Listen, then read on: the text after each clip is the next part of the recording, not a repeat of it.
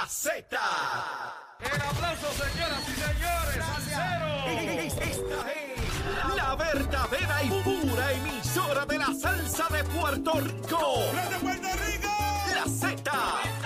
WZNTFM 93.7 San Juan, WZMTFM 93.3 Ponce y WIOB 97.5 Mayagüez. La que representa la salsa en la isla del encanto. De aquí para el mundo. A través de la aplicación La Música Z93. Tu, tu emisora nacional de la salsa.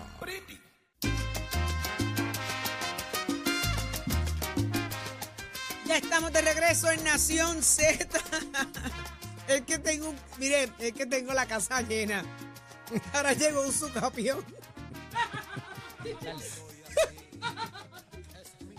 Se une, se une un su campeón. Se une este corillo, un sucapión. Entonces, fiducia, a fiducia. entre fiducia y usucapión, tenemos aquí un viernes, encendido de viernes, viernes. Eh, eh, licenciado, ¿quién es usucapión? Una figura jurídica que eh, la, la tuvimos oportunidad de Jorge de, discutirla hace uno- unas semanas acá y que tiene que ver con, ¿verdad? Cómo, cómo se hace la transferencia de bienes de- con el paso del tiempo. Ese que, tema está bien interesante. Ya, ya el licenciado me lo explicó. Sí. Así que más adelante Si vamos no a... demuestra fiducia, su capión te... Exactamente.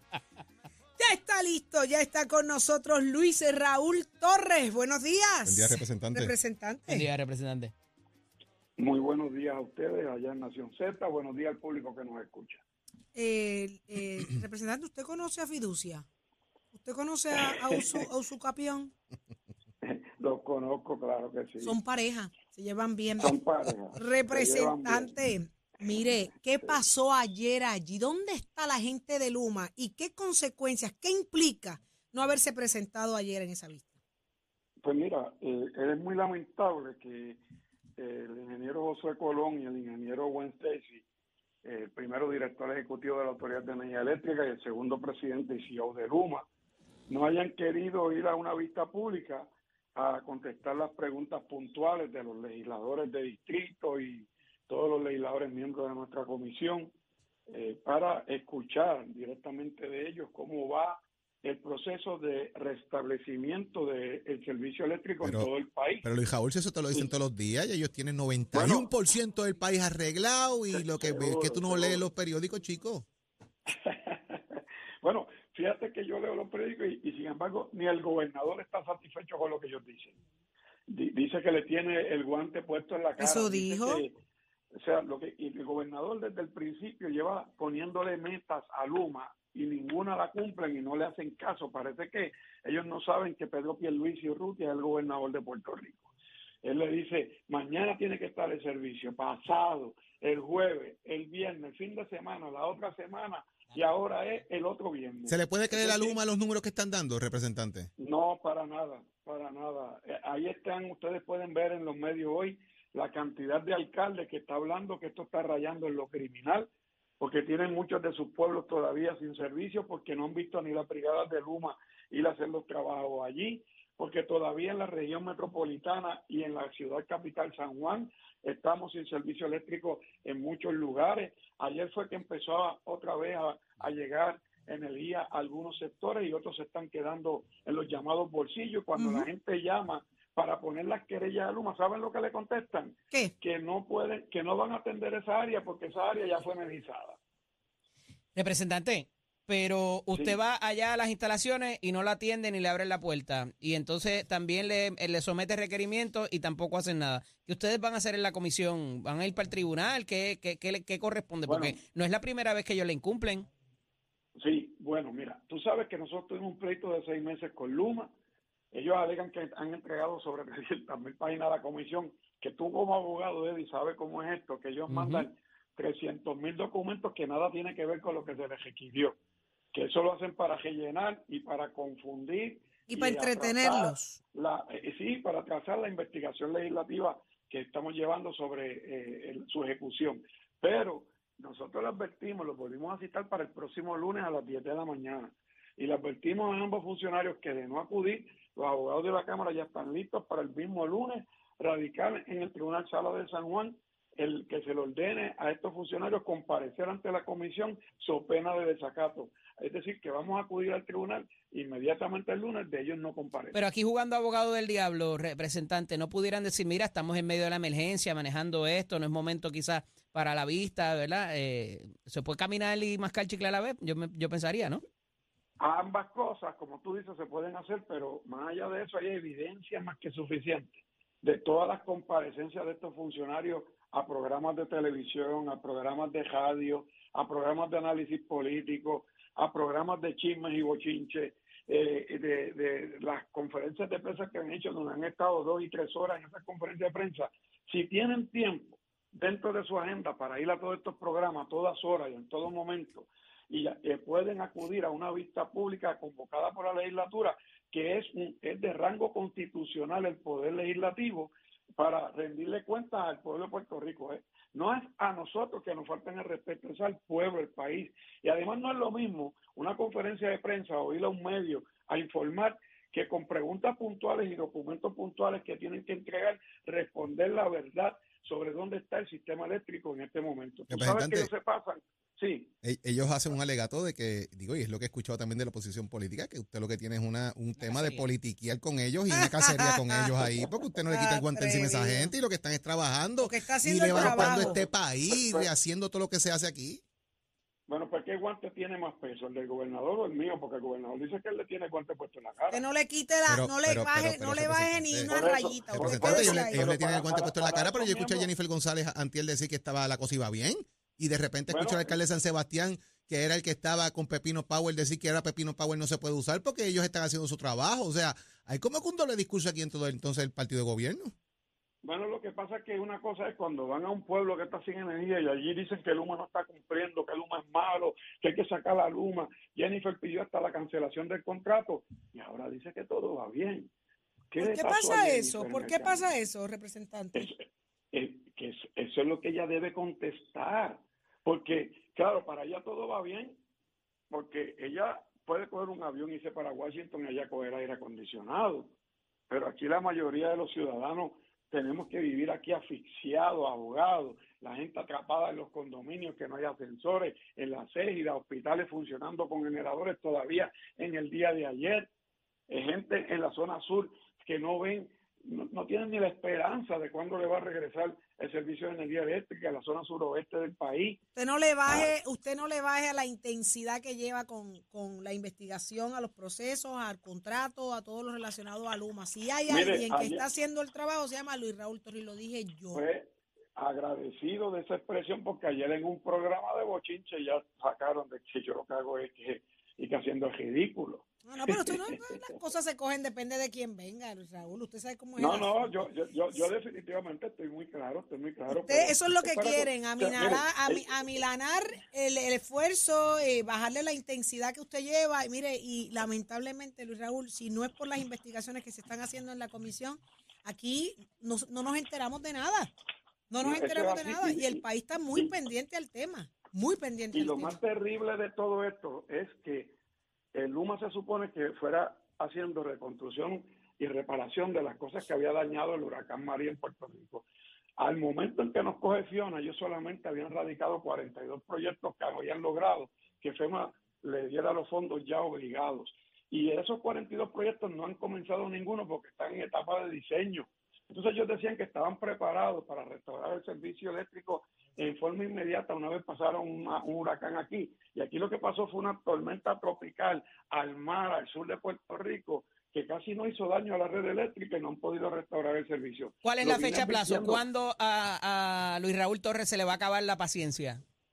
Bueno, no, es que esto no es cuestión de que se me acabe la paciencia, esto es una cuestión de una fiscalización. Mientras dure el contrato de Luma, yo tengo un mandato de la, de la Cámara de Representantes en pleno de una resolución 446 que es para seguir fiscalizando la ejecución de esa empresa en, re- en manejar el servicio de transmisión y distribución en ¿Pero Puerto hasta Rico cuándo le va a dar y- la, la- la comisión para que ellos cumplan lo que se les está requiriendo?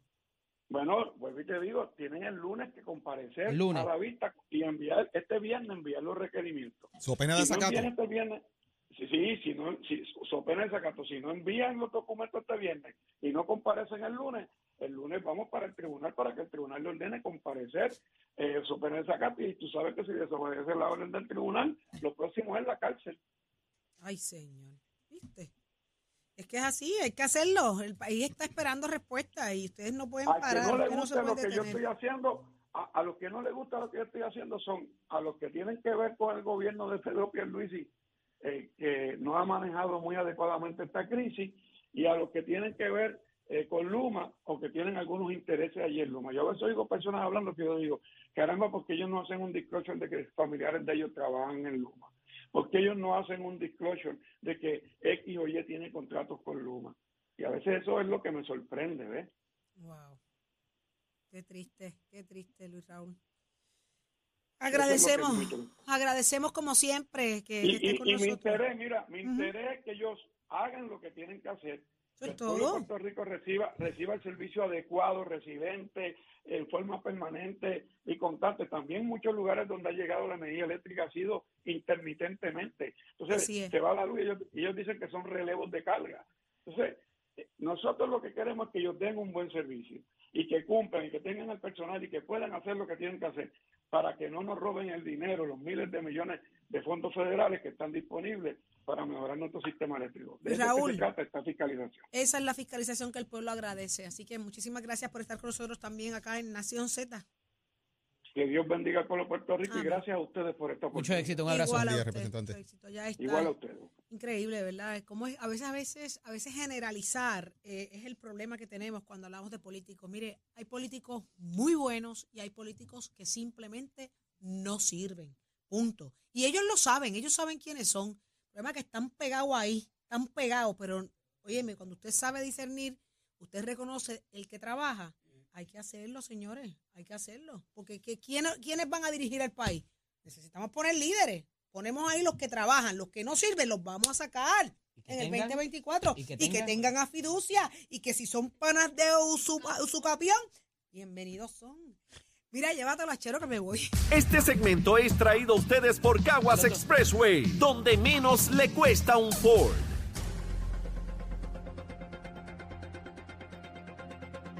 Y damos paso al segmento del análisis del día. En la mañana de hoy, y como todos los viernes, está con nosotros el ex secretario general del Partido Popular Democrático y ex representante Carlos Bianchi y Angleró. Buenos días, Carlito.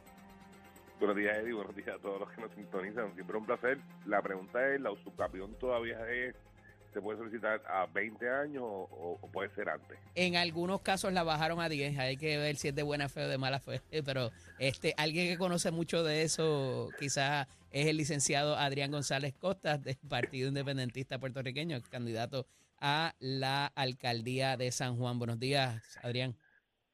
Muy buenos días a ti, a los compañeros del panel y a todas las personas que nos están escuchando. También depende si es un bien mueble o es inmueble. Ah, también, porque se puede usucapir en diferentes instancias, pero damos, damos la clase otro día.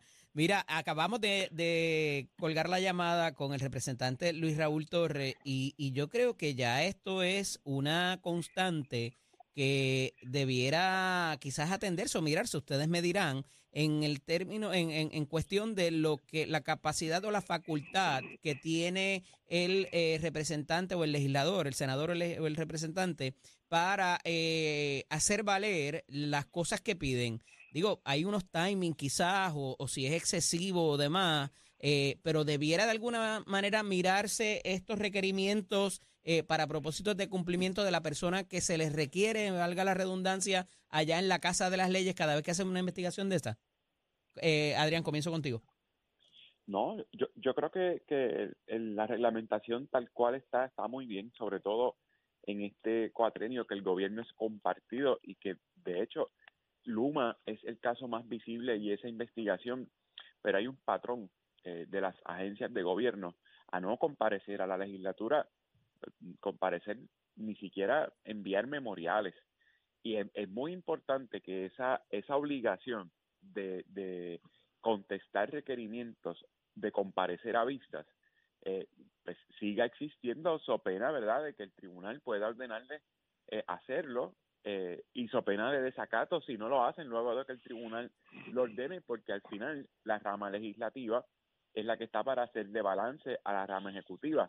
Si no existen mecanismos para obligar al ejecutivo a rendirle cuentas al legislativo, pues entonces se, se lacera y se Digo, es el eh, eh. Bianchi, provoco la pregunta por eso mismo, para propósito de, de flexi- no, no flexibilizar, sino a- eh, agilizar los procesos cuando al legislador no le contesta. Eh, tú, tuviste, tú fuiste presidente de comisiones. Eh, eh, eh, ¿Debería mirarse eso de alguna forma para que lograr ese cumplimiento y que sea a tiempo cuando el legislador necesita, como un periodista, cuando tiene un deadline, el, el- el legislador necesita documentos, necesita la información a la brevedad posible para poder encaminar la, eh, la investigación? Mira, pu- puede existir toda la reglamentación del mundo que están aprobadas por la- cada una de sus comisiones, eh, pero el Ejecutivo en, los últimas, en la las últimas dos décadas le han perdido el respeto a la Asamblea Legislativa y esto de, de no ¿Cómo es enviar eso? memoriales, de no responder a las citaciones eh, a las vistas, no es hasta que entonces amenazan, como hace en este caso el representante Raúl Torres, de que va a ir a los tribunales eh, a, a solicitar que se, eh, que se, ¿verdad? que se declaren en desacato a aquellos miembros Pero Carlito, ¿será, será quizás porque no pasa nada después eh, y, y- y hacen investigaciones y quedan en nada? Por eso mismo, no, bueno, no necesariamente porque no, no quede nada, es que porque el problema es que no pasa nada, eh, ¿verdad? Pues no compareció y los presidentes de comisión pues no, no toman ningún tipo de, acción. Eh, no es el caso de Luis Raúl Torres, Luis Raúl Torres ha sido eh, consistente en, en- en- en ir al tribunal para eh, hacer cumplir esas citaciones a, lo- a- a miembros del Ejecutivo, pero otras comisiones no, no lo hacen de esa manera, no son proactivos para evitar que esto ocurra y le siguen faltando el respeto a la Asamblea Legislativa, el Ejecutivo, eh, eh, los memoriales eh, allí brillan por su ausencia, allí no llegan los memoriales para poder aprobar legislación en, la Asamblea Legislativa, no comparecen los jefes de agencia, pues obviamente tienen que tomar acción. Los reglamentos están, lo que tienen que ejecutarlos. Pero se le está restando esa importancia quizás, Adrián, ¿verdad? Porque muchas veces, ni ahora que no se paga dieta, los mismos legisladores son los primeros que no van a las vistas legislativas. Bueno, Adrián. Yo creo que, yo no, yo creo que la, la importancia se la están restando los, los miembros del Ejecutivo, independientemente si lleguen allí a ser atendidos por uno o por diez legisladores. Simplemente es, es un ánimo de esconder, de faltarle a la transparencia y de evitar rendir cuentas. Como te digo, es que ni siquiera los memoriales escritos están enviando. Eh, con el Departamento de Justicia, por ejemplo, eh, mm, eh, muy en muy raras ocasiones este cuatrenio se está expresando a favor o en contra de medidas que son importantísimas para el país y eso ha retrasado la evaluación de medidas importantes. De hecho, pasó con la del aborto, que eh, fueron los últimos en comparecer de- para saber si estaban a favor o en contra. Así que no, no creo que la culpa la tenga la legislatura, la culpa la tiene el ejecutivo que responde cuando le da la gana. Ah, que está que están los presidentes de comisión ejercer ese poder que les da eh, eh, el código político, el reglamento, la ley, etcétera. Bueno, pues esos son otros 20 pesos, pero la desidia está del lado del ejecutivo. ¿Pudiera hacerse quizás una estadística de cuántas de esas investigaciones terminen, sería justo hacerla, eh, Carlitos, eh, de cuántas de esas investigaciones terminan y se transforman en legislación? Eso debe estar disponible en la Oficina de Servicios Legislativos. Eh, eh, Servicios Legislativos, que es la que se encarga de analizar todo el trabajo que sale desde la Asamblea Legislativa y hacer el récord histórico, eh, tienen esa información de cuántas, eh, luego de, de, de erradicadas resoluciones, investigaciones abiertos a, a vista, eh, los informes finales y, y sus debidos referidos, eh, si se refirieron a agencia o cuáles fueron las acciones legislativas que se tomaron. Así que eso, eso debe existir y, y, sería, sería un buen ejercicio solicitar los servicios legislativos para uno tener esa ese dato, pero hay muchísimos, eh, y tú tienes eh, tanta razón, porque se duplica el trabajo, ¿verdad? A veces se radica sobre el mismo tema, se radican tres, cuatro resoluciones, una por delegación, eh, y, y, y, eso ocurre, ¿verdad? Y se dilata un poco más el proceso. El asunto de las comparecencias de los legisladores a las vistas, eso ha sido un problema de mucho tiempo, pero a veces es problema de calendario. Y tú tienes eh, legisladores que pertenecen a seis, siete eh, comisiones a la vez y estando en siete comisiones a veces convocan cuatro y cinco el mismo día, así que, que eso también afecta un poco y, y, y en algunos cuatrenios se ha tratado de controlar eh, las vistas públicas. ¿verdad? Para que no- el calendario no se eh, aglutine tanto por parte de la Oficina de Sargento de Armas eh, Sí. y, y poder tratar de que, de que los legisladores puedan estar Me tengo que me tengo que ir, Adrián, pero te cedo un turno de privilegio ante la renuncia de del vicealcalde de San Juan. Tú fuiste el candidato a la alcaldía en este último ciclo electoral. Eh, ¿A qué, crees que obedece esto? Si tienes alguna información en términos de la renuncia de Alberto Escudero como vicealcalde de, de la ciudad de San Juan.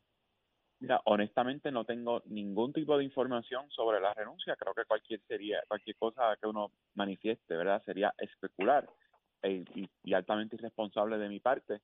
Pero eh, ciertamente eh, eh, ha sido un cuatrienio atropellado para Miguel Romero. Eh, todo el mundo está bajo investigación y no, no, no me sorprendería que tuviera que ver con, con todo lo que está pasando en el municipio, pero tampoco estoy adjudicándolo a eso. Gracias a ambos. Hablaremos la semana que viene. Un fuerte abrazo. Buen fin de- buen fin de semana. Suave con la fiducia. Este segmento es traído a ustedes por Caguas Expressway, donde menos le cuesta un Ford. Somos du- du- du- duros en entrevistas y análisis. Nación Z. Nación Z. Por el La Música y la Z.